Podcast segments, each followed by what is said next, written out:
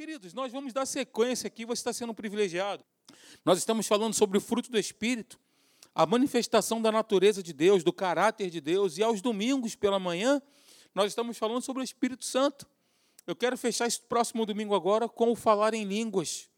Batismo no Espírito Santo, falar em línguas estranhas com uma, uma linguagem sobrenatural de oração. Inclusive, quero te indicar um livro. Quem gosta de ler? Né? Porque eu estou pedindo para você levantar a mão que você vai fazer, hein? Olha, tem um livro excelente do Luciano Subirá, chamado Língua.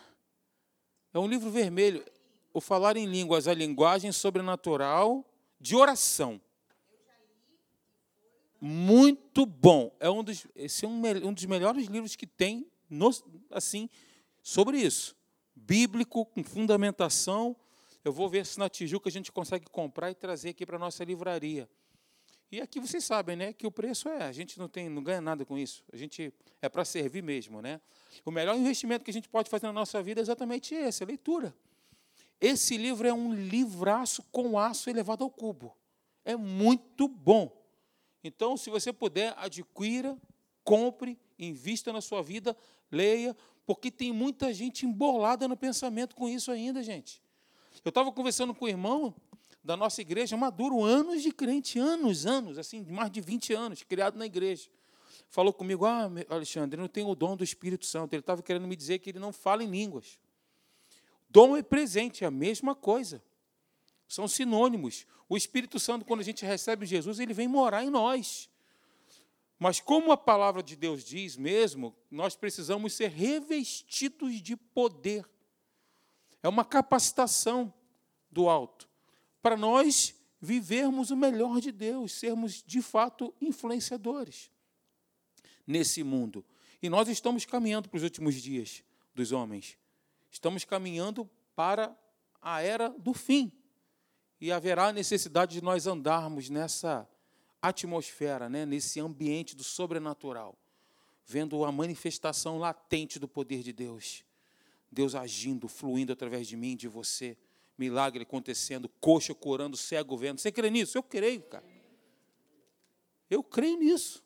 Nós vamos ver isso, irmãos. Nós vamos ver isso. Pode escrever o que eu estou falando. Então, sobre o fruto do Espírito, eu vou falar rapidamente, só para fazer uma lembragem, um overview do que a gente comentou no nosso último encontro sobretudo o texto bíblico que é a base da nossa reflexão. Né? Gálatas capítulo 5, versículo 22, um texto amplamente conhecido, muitas pessoas já conhecem esse texto, mas o fruto do Espírito é alegria, paz, longanimidade, benignidade, bondade, fidelidade, mansidão, Contra estas coisas não há lei. Um outro texto bíblico, Efésios 5, 8 e 9. Pois, outrora, eres trevas, porém agora sois luz no Senhor. Porque fora de Cristo não tem como resplandecer e brilhar, né? Somos luz em Cristo. Se permanecemos em Cristo, nós vamos brilhar. Se não permanecermos em Cristo, nós não vamos brilhar. Resumidamente falando, é isso aí. Andai então. Ora, se Cristo está em nós, se ele se permanecermos nele, nós vamos resplandecer e brilhar. Agora, nós precisamos andar. Andai como filhos da luz, porque o fruto da luz consiste em toda bondade e justiça e verdade. São os dois textos bíblicos que a gente está utilizando para poder conversar sobre o fruto do Espírito. Então, gente, só lembrando, nós fomos designados para ser Jesus na terra. Cristão significa pequenos cristos, o enviado. Nós somos enviados, assim como Jesus foi.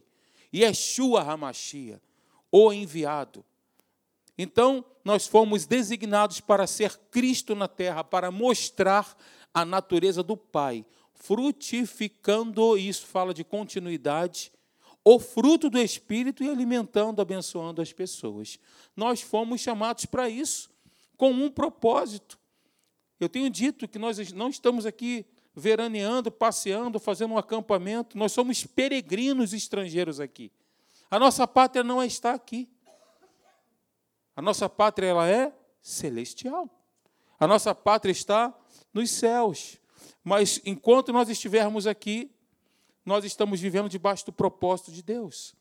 Criados com um propósito definido de abençoar, de edificar, de sermos edificadores, abençoadores, um ombro amigo, uma pessoa que possa é, receber uma oração nossa e ser curada, abençoada, renovada, transformada, liberta.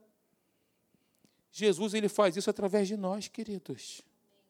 É de mim, de você. Nós somos tão importantes, se nós soubéssemos a, a nossa importância, nós somos muito importantes para Deus no seu propósito debaixo dessa terra. Somos muito importantes para Deus, porque Deus ele trabalha nesse mundo através da igreja. E nós aqui reunidos, nós somos a igreja do Deus vivo. Coluna e baluarte da verdade. Amém, queridos? Então, prosseguindo, ter uma vida frutífera é a mesma coisa que andar em santidade. É sinônimo. Andar no espírito é igual a não satisfazer a concupiscência da carne, ok? Só estou relembrando esse texto, essa, esse conteúdo que a gente conversou, que nós falamos. E aí eu quero iniciar a partir desse ponto, te fazendo uma pergunta. E eu queria que nós interagíssemos, pode ser? Podemos fazer assim? Ótimo. Qual o segredo da produção do fruto? É uma pergunta. Parece um pouco estranha, mas é esse é o objetivo mesmo. Qual o segredo da produção do fruto do Espírito em mim e em você? Vamos então. Primeiro ponto: permanecer em Cristo. E nesse ponto eu quero esmiuçar com você. O que, que significa isso? Porque todo, todos nós falamos, usamos nas nossas orações, Senhor, eu quero permanecer em Ti, tudo bem, mas o que, é isso trocando em miúdos? O que, é isso no meu dia a dia? O que, é isso porque é, tem o sintético e o analítico. Né? O que, é isso analiticamente? Dissecando. O que, é permanecer em Cristo? E aí nós vamos, eu separei aqui algumas coisas para a gente poder conversar e lembrar o que significa ser isso no dia a dia, na prática. Ok, queridos? João capítulo 15, versículo 4, João nos diz, inspirado pelo Espírito Santo, e eu coloquei na nova tradução da linguagem de hoje esse texto, para facilitar a nossa compreensão, continuem unidos comigo. Ou seja, permaneçam em mim. E eu continuarei unido com vocês. Parte de nós. É uma ação proativa nossa. Pois, assim como o ramo só dá uvas, porque o contexto é videira, né? a videira produz uvas, né? Pois assim como o ramo só dá uvas quando está unido com a planta, assim também vocês só podem dar frutos se ficarem unidos comigo.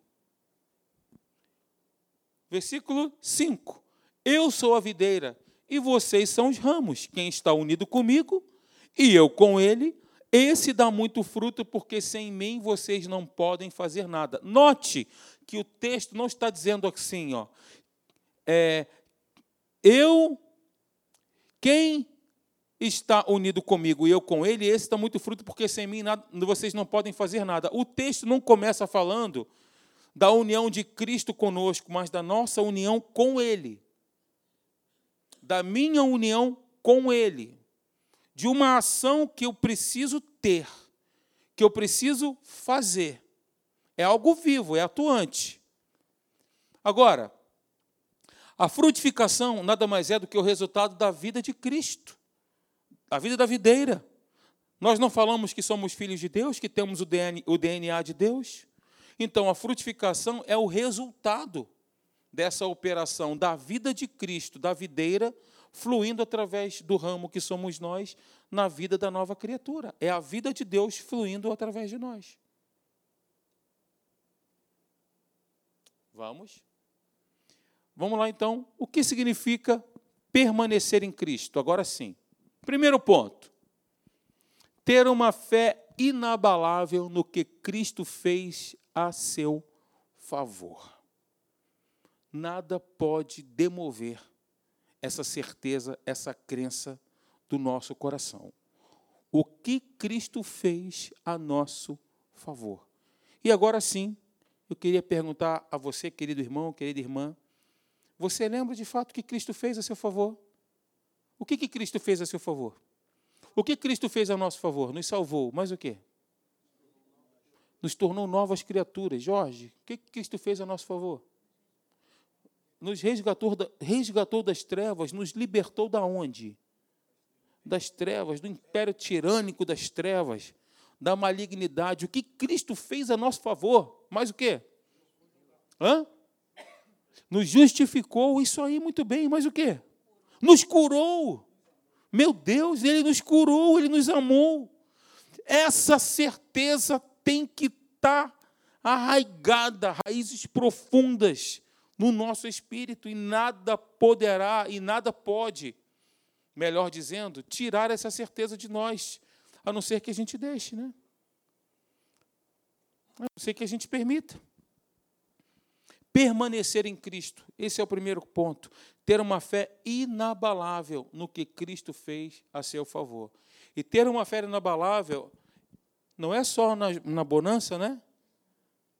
Mas é nos momentos que a gente está passando pela tempestade, navegando em meio às tempestades, vencendo no deserto, navegando em meio às tempestades. A Bíblia diz em Atos capítulo 27 que Paulo teve um naufrágio né, do apóstolo Paulo, e a Bíblia diz que os ventos eram contrário ali. E vento contrário sempre tipifica situações contrárias que a gente vive na nossa vida, né? Porque os, o, às vezes, muitas das vezes, melhor dizendo, né, o mar está revolto. As tempestades, elas vêm, o dia mal chega, as coisas acontecem. E aí, a minha fé é inabalável mesmo diante destas situações?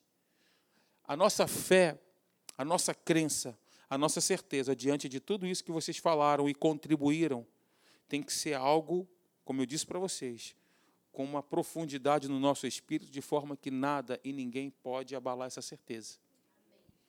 Permanecer em Cristo, essa é uma das coisas. Segundo ponto, queridos, ter consciência de quem você é nele. Eu coloquei ali entre parênteses, remido, justificado, nascido na família de Deus, colocado como filho, herdeiro de Deus e co-herdeiro com Cristo Jesus.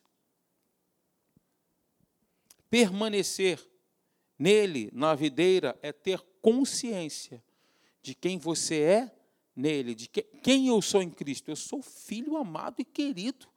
Eu faço parte da família de Deus. Eu sou filho do Deus Todo-Poderoso que criou todas as coisas. Eu sou herdeiro de Deus e co-herdeiro em Cristo Jesus, fui justificado. Estou em posição de justiça diante dele. Nenhuma condenação há mais para a minha vida, porque ele me livrou da lei do pecado e da morte, e eu não vou mais para o inferno. A vida eterna é nossa, irmãos, aleluia! Nós vamos herdar a vida eterna, eu vou te ver lá. Fala que me vai, vai me ver também, por favor. Amém, obrigado. Oh, glória. Terceiro ponto: permanecer em Cristo é manter uma vida de comunhão com a Sua palavra. Exatamente isso que nós estamos fazendo aqui essa noite também. Também. Manter uma vida de comunhão com a Sua palavra, uma vida de leitura. Quero que esse ano seja um ano de divisor de águas nessa área para mim. Coloquei isso no meu coração. Eu vou cumprir, eu quero chegar lá. Vamos nessa juntos? Amém. Vamos mesmo? Ó, você falou amém, você fala. Então, manter uma vida de comunhão com a sua palavra. A gente precisa fazer isso. Porque, sabe por quê? Porque Jesus disse que ele iria para o céu. Ele enviaria o consolador, que estaria para sempre convosco. Dentre algumas atribuições do consolador, ela é, é nos lembrar de tudo o que Jesus falou. Ele vos fará lembrar de tudo o que eu vos tenho dito. Agora, nós só iremos lembrar se a gente ler. É por isso que eu disse que Deus ele trabalha na nossa vida na medida do conhecimento que nós temos dele. Como é que diante de uma situação, eu vou se deparar, eu estou diante de uma situação, surge ali algo, vou falar o quê se eu não conheço? que, que eu vou dizer? Beleza? Vamos ler a Bíblia toda esse ano juntos, mais uma vez? Vamos ou não vamos? Caramba, vocês são dez. Vamos lá, queridos. Permanecer em Cristo, então, é manter comunhão com o corpo de Cristo. Meu Deus! Congregar, estar junto, unido como igreja do Senhor. Isso é permanecer em Cristo. Congregar. E aí nós temos um texto bíblico que, que diz o seguinte: Não deixeis de congregar, como é costume de alguns por que, que é tão importante vir para a igreja, gente? Por que, que é tão importante congregar? Me ajudem. Calma, um de cada vez. Por quê? Uma célula fora do corpo morre. Tudo bem, mas qual é a importância de estar no corpo, então? Nós precisamos uns dos outros. Para quê? Para nos fortalecer. Hã? Comunhão. Mas o quê? Por que, que nós precisamos tanto uns dos outros assim? Por que, que eu preciso de você? Por que, que você precisa de mim? Por que, que nós precisamos uns dos outros?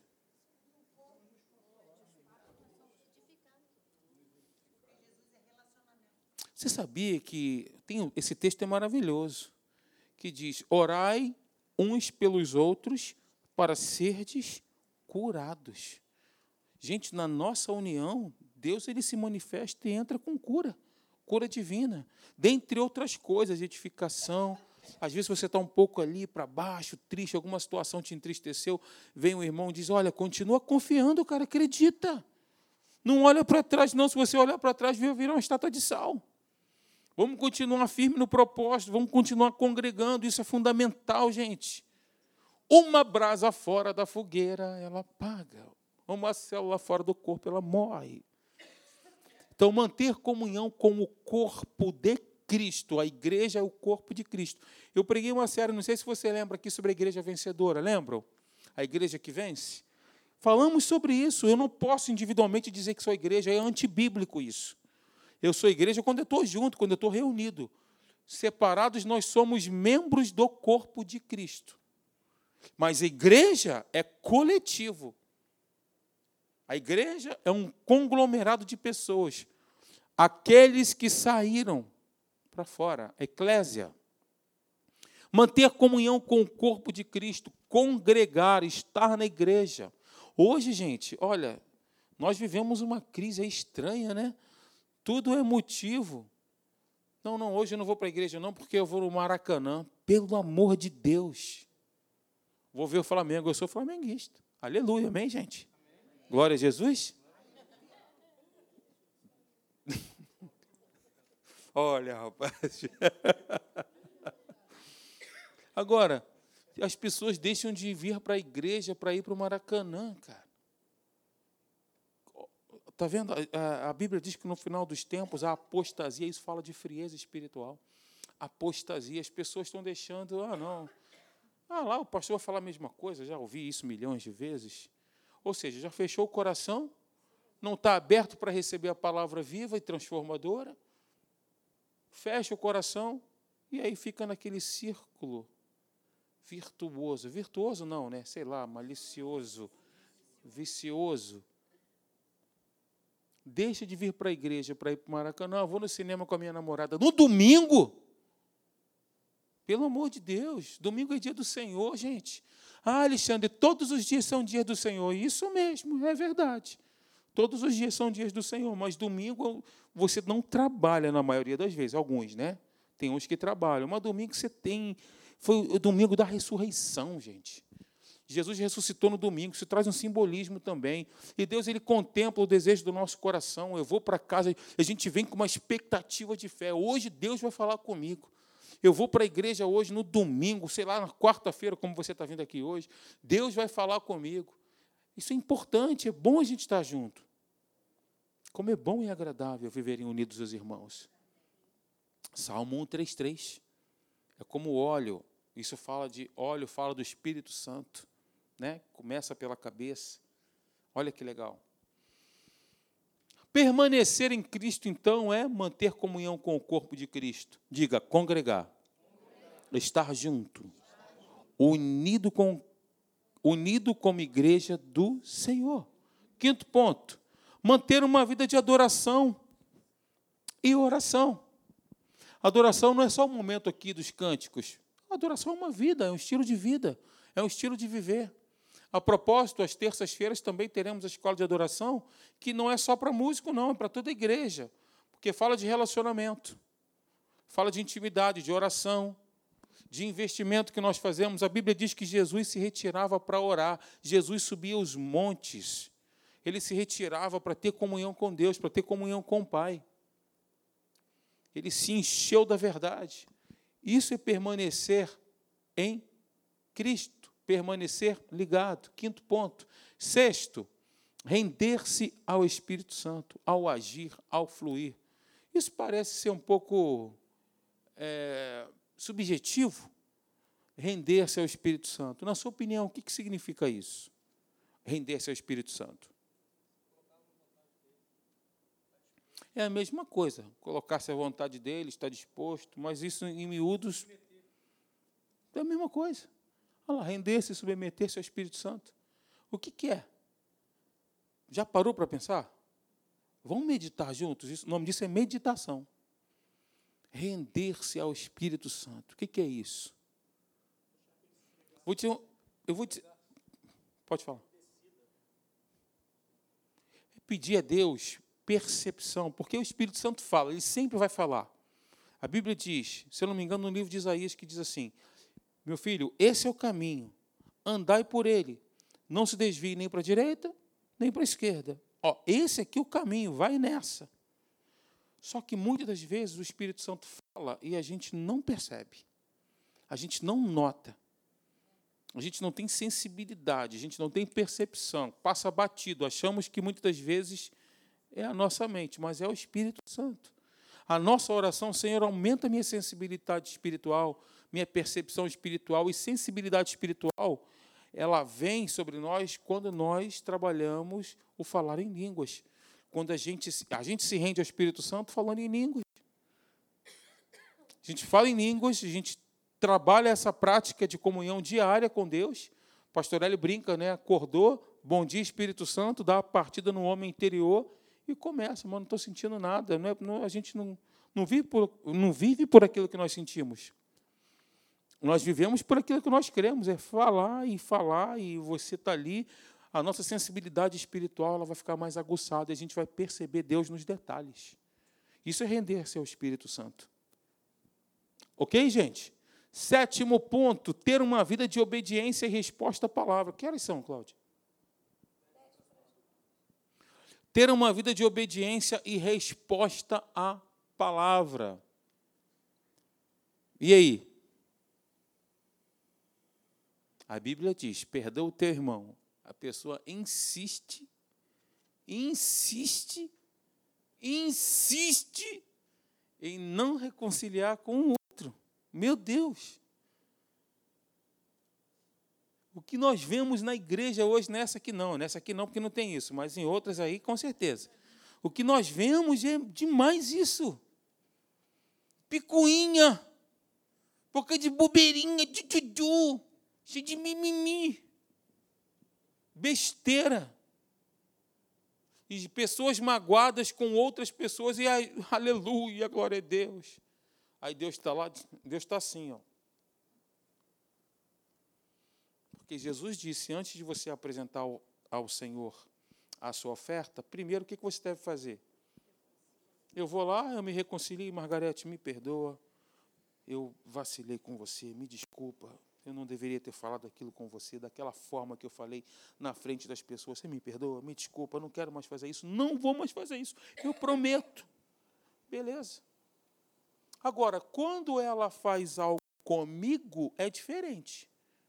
Quem é que tem que se reconciliar? Quem é que tem que tomar a atitude da reconciliação? Se ela errou comigo, quem? Não. Eu.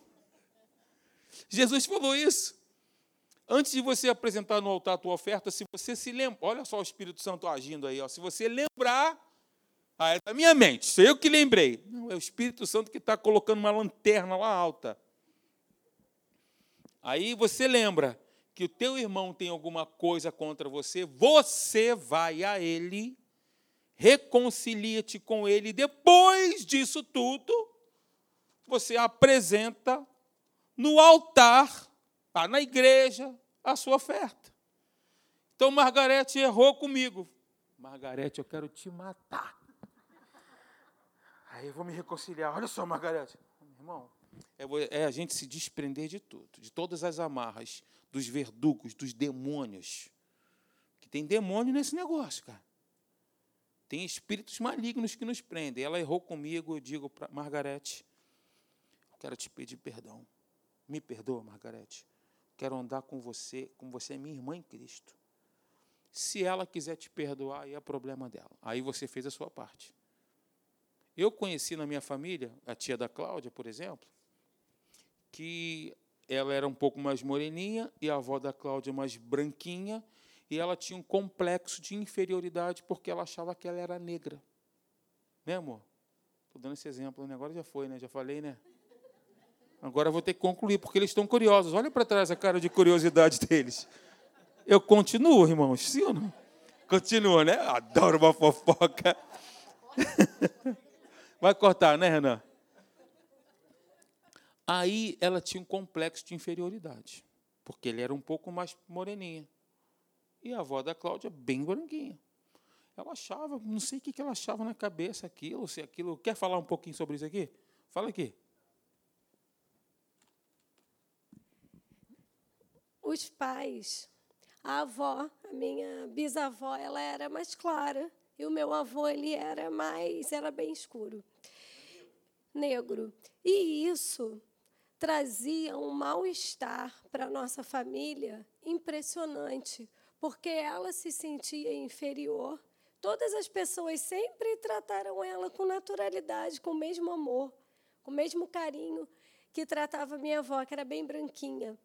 E, infelizmente, essa mágoa cresceu no coração dela e ela não tinha nenhuma doença e ela parou de andar. Ela parou de andar por isso, porque o coração dela ficou cheio de amargura, de raiva, de sentimentos negativos. E isso, infelizmente, trouxe uma doença para ela, porque ela se fechou e o relacionamento com as outras pessoas, que ela era muito querida e muito amada por nós, ela não conseguia enxergar isso. E a depressão tomou conta da vida dela. Gente, não tinha diagnóstico de nada.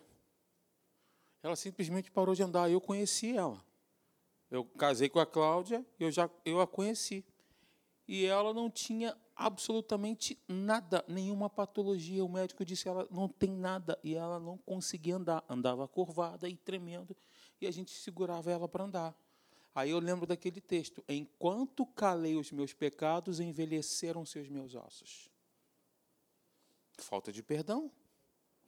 O perdão, a falta de perdão traz isso. A falta de perdão traz cegueira. Cegueira espiritual. E a gente vê tanta picuinha, tanta bobagem na igreja. Fulano não fala com Beltrano, não fala com Ciclano, por quê? Ah, porque ele não falou comigo, não deu bom dia, não deu boa tarde.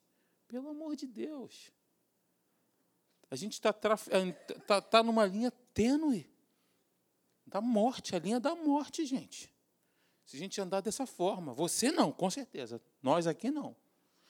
Então, obedecer a palavra também é isso, é você, caramba, resposta à palavra de Deus. O que é responder a Deus? Se a Bíblia está dizendo para que eu possa me reconciliar com o meu irmão, eu vou esperar ele vir. Foi ele que errou, ele que tem que vir me pedir perdão. É assim que a gente falava no mundo. Foi ele que vacilou, ele que tem que vir a mim se ajoelha nos meus pés. E aí eu vou decidir se irei perdoá-lo. Não dependo dele para nada, eu conquistei tudo que eu tenho, tudo que eu sou, tudo que eu. Eu sou inteligente, eu estudei. Infeliz. Tudo que nós temos vem de Deus, tudo vem dele. Porque dele por ele são todas as coisas. Gente, então vamos lá, permanecer em Cristo. Número, pegaram, lembram do número dois? Não vou nem perguntar. Olha, escreveu aí, filho. E o número um?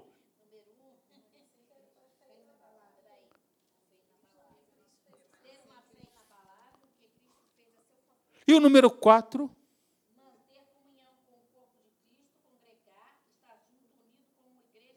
Meu Deus. E número cinco? Agora não fale não. E o número seis? Hã? Isso aí, render esse Espírito Santo. Isso aqui está praticamente uma aula né, da Atos, né? Eu tinha que tirar o microfone aqui a gente bater o papo. Ó, número 8, gente. Aliás, segundo ponto, então, qual é o segredo? Lembra da primeira pergunta? Qual o segredo da produção do fruto? Primeiro, permanecer em Cristo. Aí nós elencamos sete pontos. Eu peguei sete porque sete, numerologia bíblica, é o número da perfeição. E número dois, ser limpo ou podado pela palavra de Deus. Qual o segredo da produção? Permanecer em Cristo, ser limpo ou podado pela palavra de Deus. Agora veja, olha que frase. Aliás, olha o texto. Todos os ramos que não dão uvas, ele corta. Embora eles estejam em mim. Ou seja, é possível estar em Cristo e não produzir fruto. É possível estar em Cristo e ser infrutífero. Aí já cai um monte de, de teoria aí, teologia por terra, calvinismo, vai tudo por terra aí. Só nesse versículo. Porque eles dizem, uma vez salvo, para sempre salvo. Só que Jesus disse: mesmo estando em mim, se não der fruto, o agricultor passa o cerol corta. Mas os ramos que dão uvas, ele poda, a fim de que fiquem limpos e deem mais uvas ainda. Ah, essa poda, o que é essa poda, hein? A poda de Jesus. Aleluia. Vê se seu irmão cortou o cabelo aí. Versículo 3: Vocês já estão limpos por meio dos ensinamentos que eu lhes tenho dado. Agora, essa questão aí, ó, Podar sugere disciplinar. E aí eu peguei o texto bíblico em Hebreus e juntei nesse slide. Porque é o seguinte: toda disciplina, com efeito, no momento não parece ser motivo de alegria. Eu estou sendo podado, está me cortando, está me limpando, está me machucando. Mas de tristeza, ao depois Aliás, mais, se eu não me engano, eu acho que é mais ali. Mas depois, entretanto, produz o quê? Fruto pacífico aos que têm sido por ela exercitados. Fruto de justiça. Ou seja, por ela está falando da disciplina. Deus ele disciplina os filhos que ele ama. Deus ele corrige, ele acerta a rota. Por quê? Porque ele nos ama. É por isso que ele nos poda, nos limpa, para que possamos produzir mais fruto ainda. Que horas são, amor? Ok. Vou terminar com você. Terceiro ponto, então, permanecer em Cristo. Qual o segredo da produção do fruto? Primeiro ponto, permanecer em Cristo. Segundo ponto, podar. Terceiro ponto, se manter cheio do Espírito Santo. Olha o texto: não se embriaguem, pois a bebida levará a vocês a desgraça, mas encham-se do Espírito de Deus. Olha, eu não entendi muito bem essa comparação do apóstolo Paulo. Por que, que ele pegou bebida e comparou com o Espírito Santo? Por quê? Já parou para pensar nisso? Não se embriaguem com vinho, mas enchei-vos. Não vos embriagueis com vinho, mas enchei-vos do Espírito Santo. Que comparação? Por que, que ele fez essa comparação? O que, que o vinho, o que, que o álcool faz com uma pessoa? A pessoa fala diferente, ela anda diferente, ela enxerga diferente. O que, que ela faz? O vinho transforma o ser humano. Vou pegar um exemplo teu de novo. O avô da Cláudia era alcoólatra. Cansei de pegar ele na rua. As pessoas levavam ele lá, detonado era uma pessoa completamente diferente. Falava diferente. Estranho, cara. Ah, mas é demônio. Tudo bem, mas tem bêbado que não está endemoniado. Ele se transforma. O vinho faz isso com o ser humano. Agora, olha que legal. Não vos embriagueis com vinho, mas enchei-vos do Espírito Santo, porque cheios do Espírito Santo nós vamos falar, nós vamos pensar, nós vamos olhar, nós vamos andar diferente. Por causa da ação do Espírito Santo. Essa comparação é fantástica, né? O álcool transforma o ser humano e o Espírito Santo também. Animem uns aos outros com salmos, eu complemento. Como é que nós nos enchemos do Espírito Santo? A Bíblia explica a própria Bíblia. Um texto fora do contexto gera um pretexto para qualquer pretexto de qualquer, enfim, né? Agora olha que interessante, voltando, não se embriaguem, mas encham-se do Espírito Santo. Agora vem a receita. Como? Fazendo isso aí, ó. Animem uns aos outros. Quando nós animamos uns aos outros? Quando estamos reunidos. Com salmos, hinos e canções espirituais. Cantem de todo o coração hinos e salmos ao Senhor. Dessa forma também nós nos enchemos do Espírito Santo. Maravilha, né? Aleluia. Quarto, evitar todo tipo de mal. Olha o texto bíblico. 1 Tessalonicenses, na nova versão, na NVT, mantenham-se afastados de toda forma de mal. E o mal não vem com aparência, né? Ah, caramba, não. São farelinhos, são sugestões. Ele, é, raposinhas. Ele nunca se apresenta, eu sou o capetão. Não. Aí. Teu irmão não deu bom dia para você. Por que, que tu vai dar bom dia para ele? Ele passou por você, nem falou contigo, virou a cara. Tu não percebeu, não? tu acha que ele vem assim? é, tá rindo? É assim. Mantenham-se afastados de toda forma de mal. Podem ser através dessas coisas. Eu saí daqui uma vez com a Cláudia, acabei de sair da igreja, preguei, aleluia, glória a Jesus, parei o carro no posto Shell. Lembra disso? Eu gosto de juntar as conchinhas para tirar lá. Eu gosto de juntar os chaveirinhos de carro. Aí tinha uma promoção lá do fone, de uma caixinha de som. Eu estava juntando as conchinhas. Eu parei, falei, bota meu CPF aí, porque eu quero juntar tal. Vai, vai, o senhor, o, você vai colocar quanto? 100 real. Beleza, fecha aí, 100 real. Cara botou. Aí ficou lá, falei, bota meu CPF aí. Não, faz o seguinte, aí, vou fazer o seguinte. Vou colocar para o senhor aqui 300 reais, tá? Para o senhor botar aí, vai acumular um monte de coisa. Eu falei, não, não. Não bota 300, não. Bota, bota, bota 100. Ah, tá, tá legal. Uma besteirinha, uma bobagem. Tu imagina? O cara ia botar um crédito lá para mim de 300 reais para eu acumular pontos, se eu estou abastecendo só 100. Eu acabei de sair da igreja, não foi, amor? Tinha acabado de sair da igreja, gente. Olha o capetóide aí. São as. É. A poeirinha que emperra, emperra a engrenagem, cara. Refrear nossa língua. Meu Deus, deixa eu ir embora agora, pai. Refrear nossa língua. Esse aí, gente, aí Tiago capítulo 3 fala muito bem sobre isso.